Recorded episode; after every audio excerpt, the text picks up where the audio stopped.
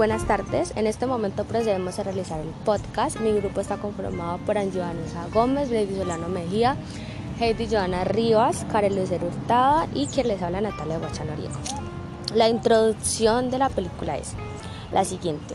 La película presenta el caso de Ishan, un niño disléxico de 8 años y con habilidades de Sabat en la pintura, hijo de una familia acomodada con serios problemas escolares. Su padre, Nandiskor Awich, un ejecutivo que espera que sus hijos sean exitosos, lo maltrata y lo compara con su hermano mayor Johan, un destacado estudiante y deportista. Su madre, Maya Outwich, se enfrenta al intentar educarlo. Sus maestros no están capacitados para trabajar con él, por ende, lo maltratan, lo gritan, sus calificaciones son deficientes en esa escuela. Por este motivo, sus padres deciden cambiarlo de colegio y enviarlo interno a la escuela Nueva Era, que es especializada en estudiantes conflictivos, con la esperanza de que una disciplina dura pueda cambiarlo. Como era de esperar, el niño desarrolla problemas psicológicos rápidamente debido a la separación de la familia y a los abusos que sufre en parte de sus nuevos maestros y establece una amistad con Rahan, un niño con una discapacidad física y el hijo del director. Finalmente, un maestro sustituto de la asignatura de arte, Ransha Karni Kum, un docente diverso e innovador, detecta el problema que padece Ishan y plantea diversas estrategias para brindarle una ayuda con la dislexia y que obtenga un aprendizaje significativo. Datos de la película. Lugar de grabación en la India, año 2007. Fecha de estreno el 21 de diciembre de 2007. Idioma hindú, duración 165 minutos y género drama, infancia, musical y discapacidad. Mi nombre es Angie Gómez y continuación voy a dar mi opinión acerca de la película. Eh, en el transcurso de la película podemos evidenciar ciertas actitudes que nos hacen reflexionar sobre el rol de los docentes y cómo nos reflejó un proceso de inclusión educativa para Isham pues los maestros del internado a la hora de expresarse y de relacionarse con el niño lo hacían de una manera irrespetuosa y humillante, sin ser tratado como un estudiante al igual que el resto, sino como un objeto donde el único arreglo era deshacerse de él al sacarlo de las clases y no tener que lidiar con el niño, ni hacerse cargo de esa responsabilidad como docentes. Cuando el niño ya no se sentía seguro de sí mismo y tenía miedo a no poder más con esta situación, llegó un maestro llamado Ram, quien observó, investigó y notó lo que el niño estaba padeciendo. Al darse cuenta de esto, decide ayudar al niño a afrontar esta situación, devolviéndole su confianza para superar sus temores partiendo de sus fortalezas. Podemos notar que el maestro de arte es un ejemplo a la hora de enseñar, pues decidió propiciar ambientes de aprendizaje que fuesen lúdicos, motivadores y afectivos, donde tuvo en cuenta a cada uno de sus estudiantes y su imaginación. Cada actividad que hacía originó un proceso inclusivo educativo para los estudiantes y asimismo fue capaz de ejercer el verdadero rol como docente. Mi nombre es Heidi Johanna Rivas Bermúdez y a continuación voy a dar mi opinión sobre la película Todo Niño es Especial. Frente a todo esto puedo concluir que la película es una forma de mostrar a todas las personas que están siendo preparadas para educar o que ya lo hacen que el niño es lo primordial en el aula y que entenderlos es vital para su formación. La observación y escucha activa juegan un papel importante en el proceso de formación de los niños porque gracias a estos dos instrumentos podemos entender y saber el porqué de sus comportamientos o acciones.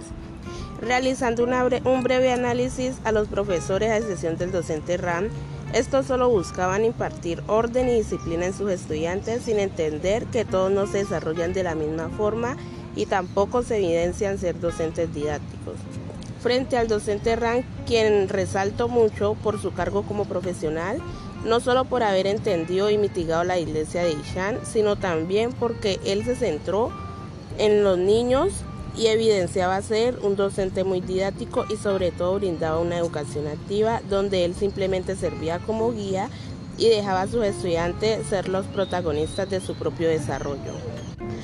Mi nombre es Bladys Solano Mejía y a continuación daré mi opinión respecto a la película. Primeramente, quiero decir que este trabajo me deja una gran enseñanza como maestra en formación. Y aunque la película haya sido grabada hace unos años, sé que este tipo de cosas aún se ven.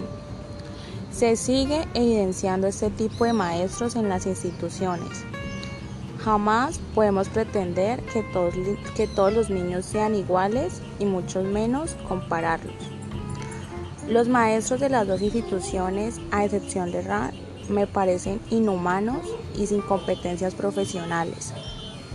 No es de profesional poner en burla a un niño delante de todos sus compañeros. Eso hace que el niño tenga más frustración y lo invade de mucha tristeza como se reflejaba en la cara de Icha. Confieso que uno de mis mayores temores en esta profesión es encontrarme con este tipo de cosas y no saber cómo enfrentarlas. Debemos ponernos en el alma de cada niño y entender que cada uno tiene su talento especial. Mi nombre es Natalia Guachán Noriega y haré mi opinión sobre la película. En la película se pueden evidenciar varios momentos respecto a las prácticas docentes que se emplean en esta. En primera instancia, se puede evidenciar las prácticas de las maestras de la primera escuela. Eran maestras con un modelo tradicional, utilizaban los gritos, los insultos y se basaban en los libros para llevar a cabo sus clases. A través de este modelo pedagógico era muy difícil que se pudiera identificar el trastorno de aprendizaje que padecía Isha, ya que no tenían en cuenta que cada niño tenía su forma y su propio ritmo de aprendizaje. Por ende, pretendían que todos los niños aprendieran de la misma manera y al mismo ritmo, aptitudes que no son apropiadas para un docente. En el segundo colegio se emplea una educación tradicional, donde consideran la disciplina como un método para formar a unos seres humanos exitosos y con grandes capacidades y habilidades para trabajar y poder proveer para su hogar en un futuro. En esta educación solo estaba para los hombres, porque eran los encargados de trabajar. En la película no se evidencia que las niñas recibieran una educación formal.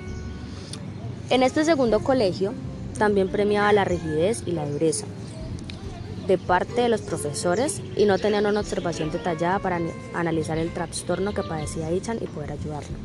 Se basaban en los libros, el dibujo obligado, coartando la creatividad y la imaginación de los niños. Todo esto llevó a Ichan a padecer tristeza y depresión, sumándole la separación de sus padres. Sus ojos pedían ayuda e intentó quitarse la vida. Hasta que llegó un docente creativo, innovador, con una observación detallada la cual le permitió analizar el trastorno que padecía Isha. Este docente era el docente RAM, docente del Instituto del Área de Arte. Utilizaba estrategias pedagógicas creativas las cuales ayudaran a Isha a mitigar los síntomas de su dislexia y así que él pudiera tener un aprendizaje significativo. Bueno, mi nombre es Karen Lucero Hurtado y mi opinión frente a la película es algo que me llevó a pensar e, e imaginar mucho más allá de lo que vemos. Es importante que nosotras aprendamos a observar y a escuchar a un niño y una niña, como en el caso de Isha, un niño que sufre de dislexia y es etiquetado por sus compañeros, profesores e incluso comparado por su padre.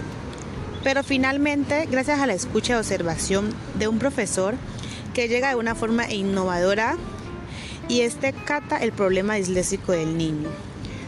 No puedo negar que al inicio de la película sentí un poco de temor al imaginar ¿Cómo podría ayudar a un estudiante que presentara esos síntomas?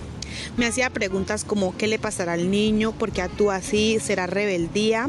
Pero con el transcurso de la película me fui metiendo al papel de docente y comienzo a entender a este niño. Eh, gracias a esta película puedo asegurar que seré una maestra eh, observadora, eh, como lo hacía el profesor Ram, e innovadora. Y con esto ayudar a muchos niños que sufren con esta condición, eh, como la es la dislexia y, la imperatividad. Para concluir, para concluir, de antemano agradecemos a las docentes, la docente Caterina, la docente Claudia y la docente María Alejandra, por su mayor interés en que nosotras como futuras educadoras podamos tener en cuenta cómo actuar ante diferentes situaciones que se puedan presentar con los estudiantes en el aula de clases para no acudir y brindar una educación tradicional, sino brindar una educación activa e inclusiva, una educación diferente, una educación donde los estudiantes sean participantes activos de su propio aprendizaje y que nosotros tengamos las capacidades, habilidades, actitudes y aptitudes necesarias para poder brindar y apoyar a esos estudiantes que llegan al aula con algún trastorno de aprendizaje, que llegan al aula con alguna discapacidad cognitiva, que nosotras vamos a ser esas participantes docentes, ser esas participantes activas del proceso de aprendizaje significativo para los niños. Muchas gracias.